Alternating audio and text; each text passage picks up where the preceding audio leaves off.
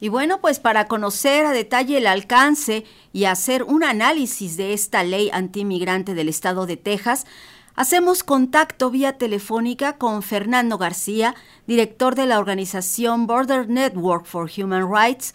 Muy buenos días, Fernando García. Buenos días, buenos días. ¿Qué tal? ¿Cómo están? Gracias por permitirnos establecer esta comunicación. Pues vamos a comenzar eh, sabiendo qué es la ley SB4 de Texas. Mira, es importante saber a detalle eh, lo que nosotros consideramos una de las leyes más uh, antiinmigrantes, racistas, discriminatorias en la historia de los Estados Unidos se aplica en un estado como el estado de Texas, porque ya hemos tenido otros ejemplos en Arizona o en California. Lo que hace eh, SB4, que está dividido en varias partes, es crear un sistema migratorio estatal. Ah, por un lado, crea lo que le podemos considerar la patrulla fronteriza estatal, o sea, la migra estatal integrada por policías estatales y locales en el estado de Texas, a los que se les da el poder de, de, de preguntar, cuestionar, detener, arrestar a, personas que consideran que no tienen documentos y que cruzaron la frontera en Texas. Ah, porque ahora también a esas personas que cruzaron sin, documentos en Texas se les está catalogando como criminales bajo la ley estatal. Segundo, lo que también hace es crear una serie de magistrados o jueces que podrían determinar la deportación de estas personas. Y tercero, crea una infraestructura de detención uh, billones de dólares estarán destinados a ello, a, a, centros de detención estatales, pues para poder detener a las personas que están siendo detenidas.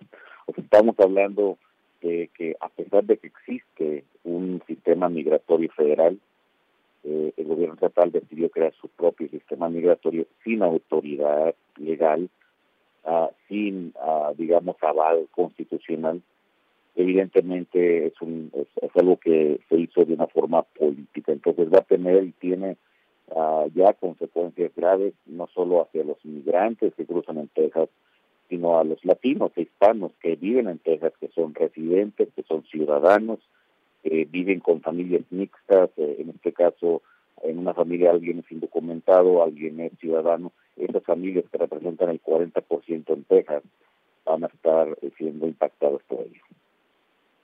Que se ha anunciado que se va a aplicar esta ley que criminaliza a los inmigrantes, es decir, tiempos, etapas, estas tres facetas que ya nos ha mencionado. ¿Cómo se va a aplicar?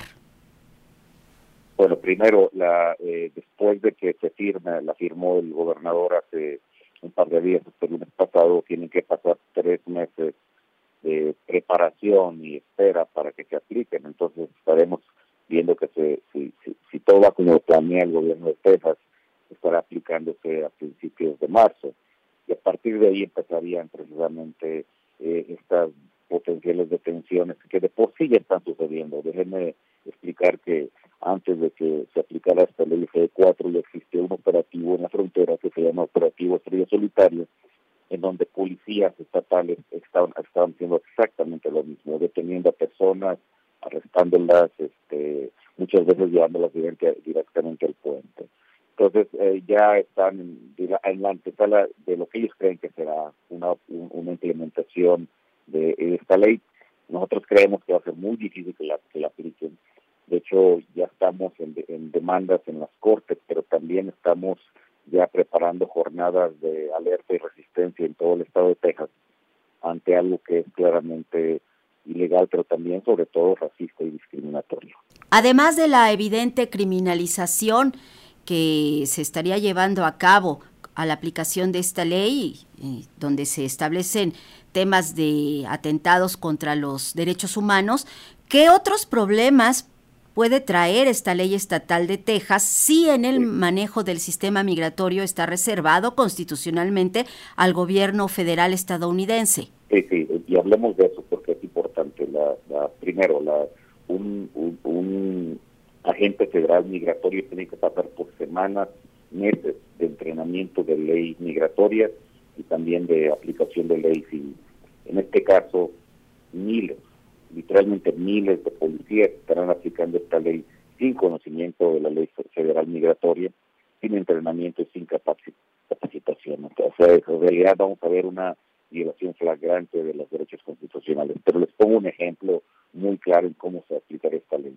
Si yo que soy ciudadano de Estados Unidos llevo a mi abuelita a la clínica, mi abuelita que vive conmigo porque está enferma, y en el camino rumbo a la clínica me detiene un policía estatal o un policía local que decidiera aplicar esta ley y encuentra que mi abuelita no tiene documentos y cruzó sin documentos en Texas, entonces a mi abuelita la van a arrestar, la van a llevar a un centro de detención y es posible que vaya a estar deportada eh, y si no lo si no lo hacen le van a poner un cargo de penalidad criminal que se queda en, el Estado. A mí que soy ciudadano de los Estados Unidos, que soy tejano, me estarían poniendo un cargo de contrabando criminal, eh, de contrabando de personas con una penalidad de 5 a 10 años en la cárcel.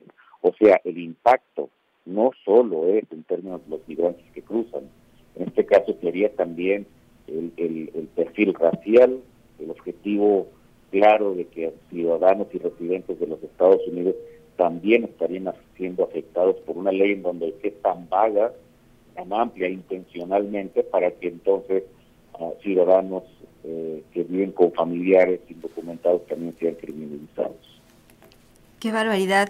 Bueno, pues sabemos que el gobierno mexicano ha anunciado la impugnación de esta ley. Estaremos pendientes de la información que surja al respecto. Mientras tanto, muchas gracias Fernando García, director de la organización Border Network for Human Rights, por su análisis puntual esta mañana.